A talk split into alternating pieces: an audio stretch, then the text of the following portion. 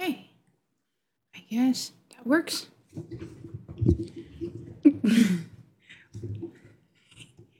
what? No. No. No. This is mine. You can get up and get your cat. This is your cat. Come on. No. No. One, two, three. Up, up. One, two, three. Up, up. One, two, three. Or you want to stay here with me? Can't have that. That's my pillow. Hey everyone, welcome back to another episode of Coffee Corner. Today is your episode 70. Yes, I like when the number is even. Anyways, um, what do you want? Uh, it is very uh, hard for me to focus on what I'm doing right now because Bob has been, a, um, you know, Bob uh, he wants my pillow, that's why, but this is my pillow. I don't want to get sloppers all over the pillow. Anyway, and it's not washable, so so yeah, I don't want that. Um, I don't really have a theme today. Um, I just thought it would be nice to kind of chat away and do a little bit life update, not really life update. Um, I kind of like I always like to make promises that I can't keep, which is a really bad idea uh, and bad habit, so never be like me. I just came back from a trip, and that's why uh, I haven't done any videos because I was like, I thought about, oh, I'm gonna make two videos a week, and I'm back to a normal routine, but or like an old routine or something like that. But apparently, I was not able to do it. Um, anyway, so we went to a trip. We went on a trip to Killarney Provincial Park in Canada. Um, it was it was rougher than I thought. I mean, uh, we go to Algonquin Park every year in the end of August or like the middle of August for a week. Uh, we camp there. We, you know, enjoy the nature, and this is something I like. And for me, it's like a recharging. Uh, I get there, get away from all the uh, electronic devices and all the people, other things, and then just fully, you know, immerse in that environment and try to meditate, try to be myself. I loved it. But this time we decided to, go to a different location, which is a little bit uh, further uh, in the north. I'm not very good at directions, so if I'm wrong, correct me. Uh, we went to Killarney, and a it's definitely beautiful. Like I've as long as you have a camera, you would take like fantastic pictures of the view. Uh, it's just so stunning, breathtaking. The problem is uh, because it is really further and it is really wild. Uh, and of course, they're not very well developed or as well developed as Algonquin Park. I would say that roads are definitely rougher and bumpier and you don't really have anywhere to stop your car and try to do you know animal viewing or something like that. And you just have to keep going and there are a lot of holes uh, there. So when you drive you have to be careful. Uh, also uh, i think you have to do uh, interior hiking rather than just camp somewhere somewhere or do like amateur camping because there's really not much to do if you're not going into the woods. So if you know what I mean, they have beautiful lakes, super super nice. But again, you can go to beach. Like uh, we went to beach, but I not a good swimmer, so I refused to go swimming in the lake because I feel like I'm gonna drown or something bad will happen to me. So I was reading my book on the beach. Uh, I loved it, but that's pretty much everything I did for the whole day. It's everything is so distant so distanced. So distanced. Yeah is that a word? Yeah that's a word. Uh, you pick a location you go there you do that. If you want to go to next location it's going to take you about like 30 to 40 minutes uh, driving. So we were like not, i don't i don't really want to waste the time on driving on the road. So better to do something like like you can enjoy for a whole day.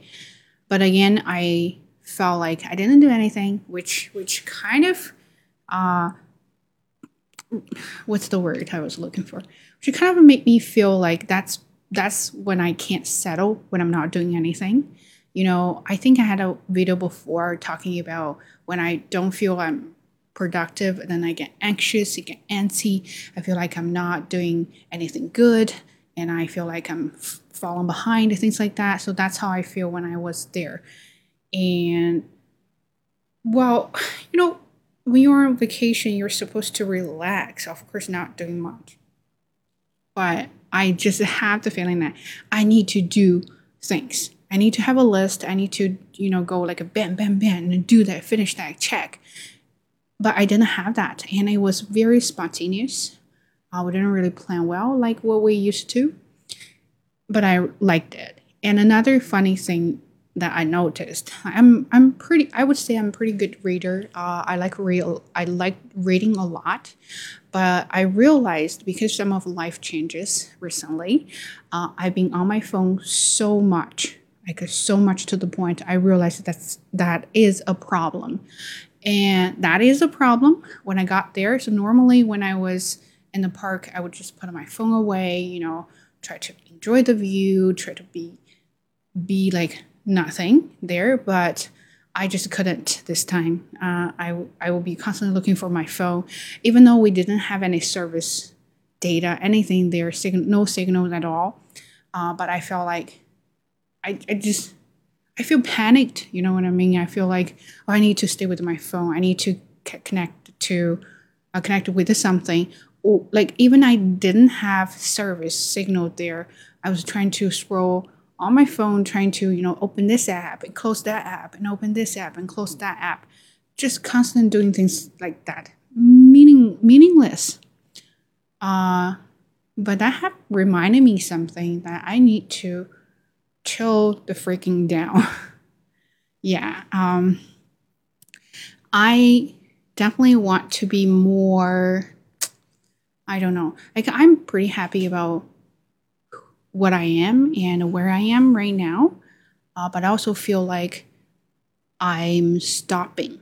You know what I mean? I feel like I'm pausing here, not moving forward. Um, and I have to tell myself it is okay to now, you know, moving forward. Anyway, so I really enjoyed the trip. If you are in Canada or you or you're in Ontario, you have you want to plan trips like that, I highly recommend Algonquin Park. It's definitely well equipped. Uh, you can do a lot of things over there. That's my all-time favorite. Uh, Killarney, uh, if you're not pro or you want to try something a little bit more adventurous, uh, definitely go there. I love it. Uh, not that much, but you know, good place to go. So anyway, came back uh, from my trip. And definitely feel like it's a boom.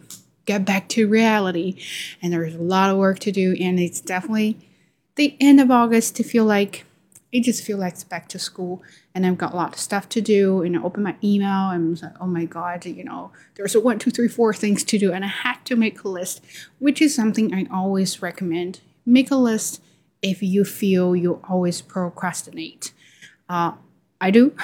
So I, I had my list here and I said, okay, so uh, I didn't really set a date because they're not like, they don't really have a due date as long as you finish everything by the end of August. So what I did is I set everything uh, according to their priority. So first thing I'm going to do this because you know it is more important than second and third, and then even if something that I haven't put on put them on the list list, and I still will do that first, but write it down after I finish that, so I have a record of what I've done.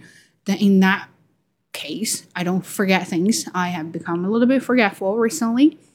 Um, so I was thinking, well, I always think a lot. Uh, I was trying to plan to do a video this morning because I find the lighting works better in the morning and I felt like I'm more energetic in the morning too. But of course, I've got caught up with all the emails and paperwork and everything. I was like, oh my God, okay, so let's get that done. Uh, another good thing is, for me, good thing as you you all know I've mentioned this many times. I hated my previous job. Uh, but I was still on the supply list because you know money's money. You gotta do what you gotta do. Uh, until I got this job, current job, permanent position, I feel definitely, I definitely feel more secured because you know everything is guaranteed. You're not worried about, you know, next semester I'm not gonna have any jobs or something like that.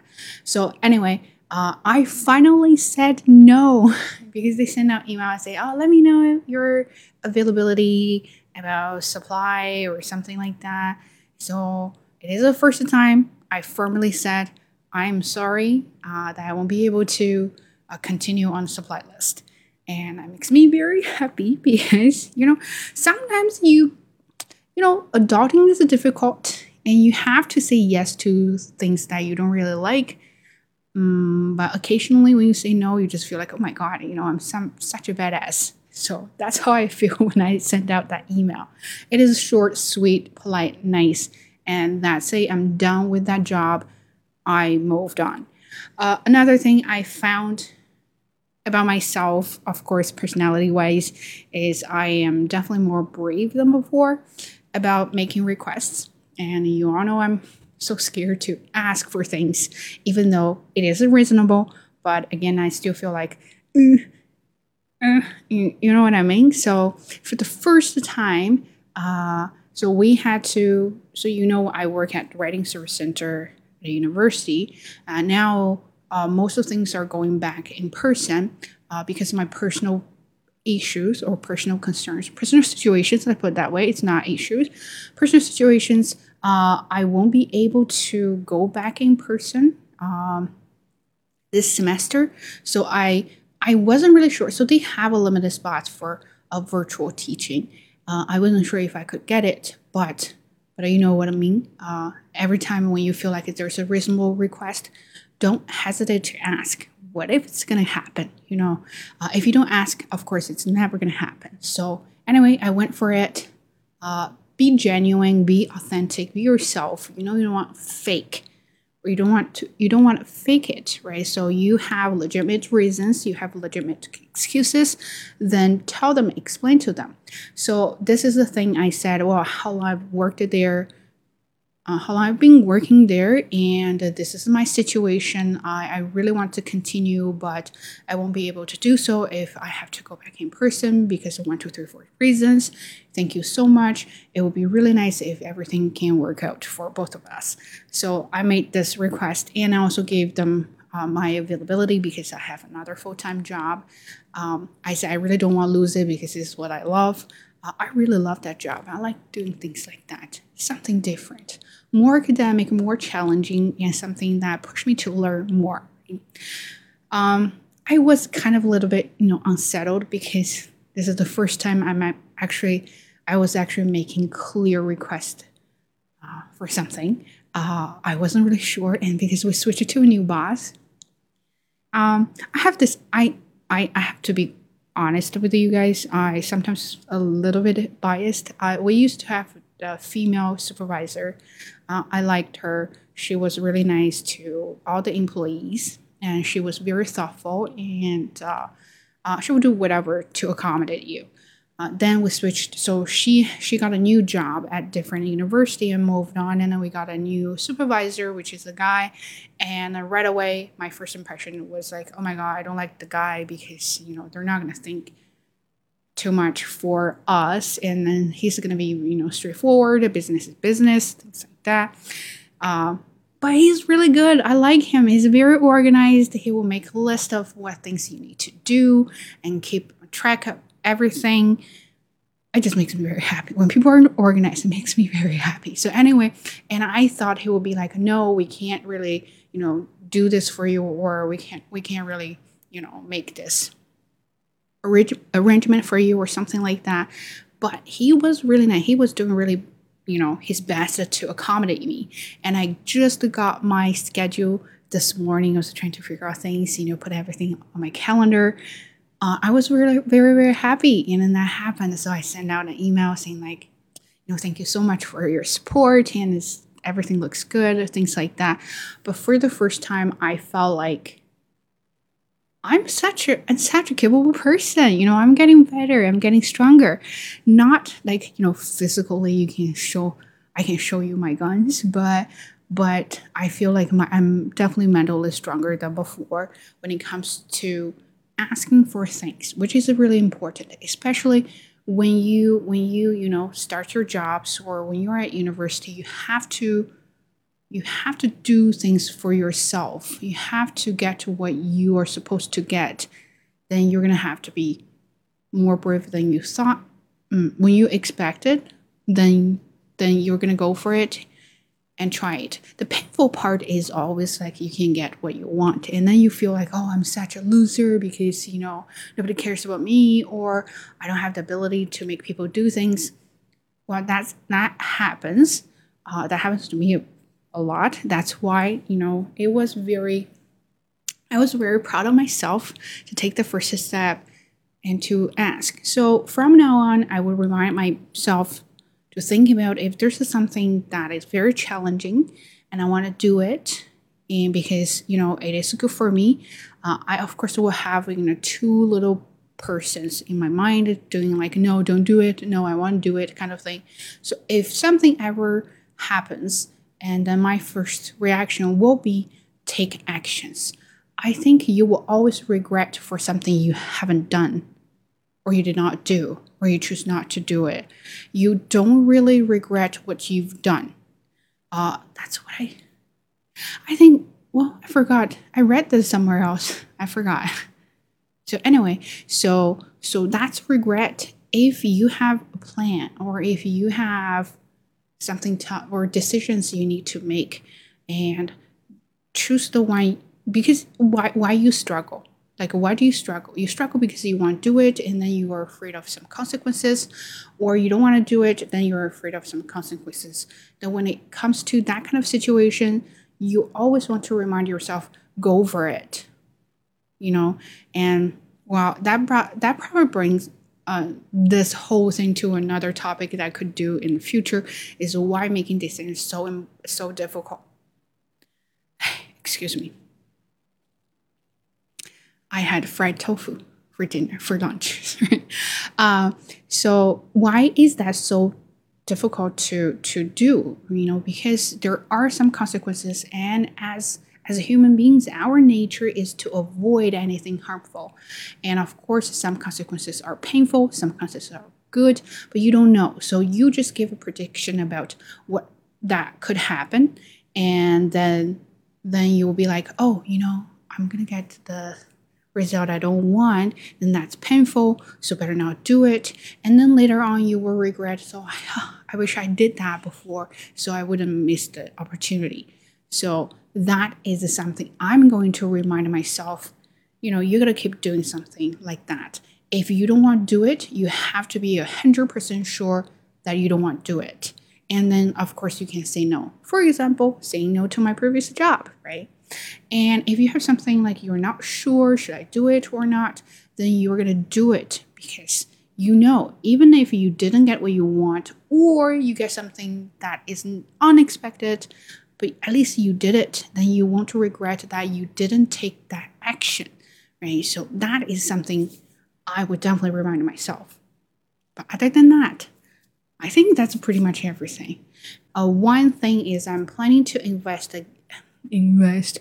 I'm planning to invite a guest talking about TESOL stuff, teaching English as a second language. So if you have any questions about uh, TESOL program, TESOL certificates, or teaching jobs in Canada, uh, definitely leave a comment down below and I will collect all the questions and then I'll plan a video about it. Hope you like it.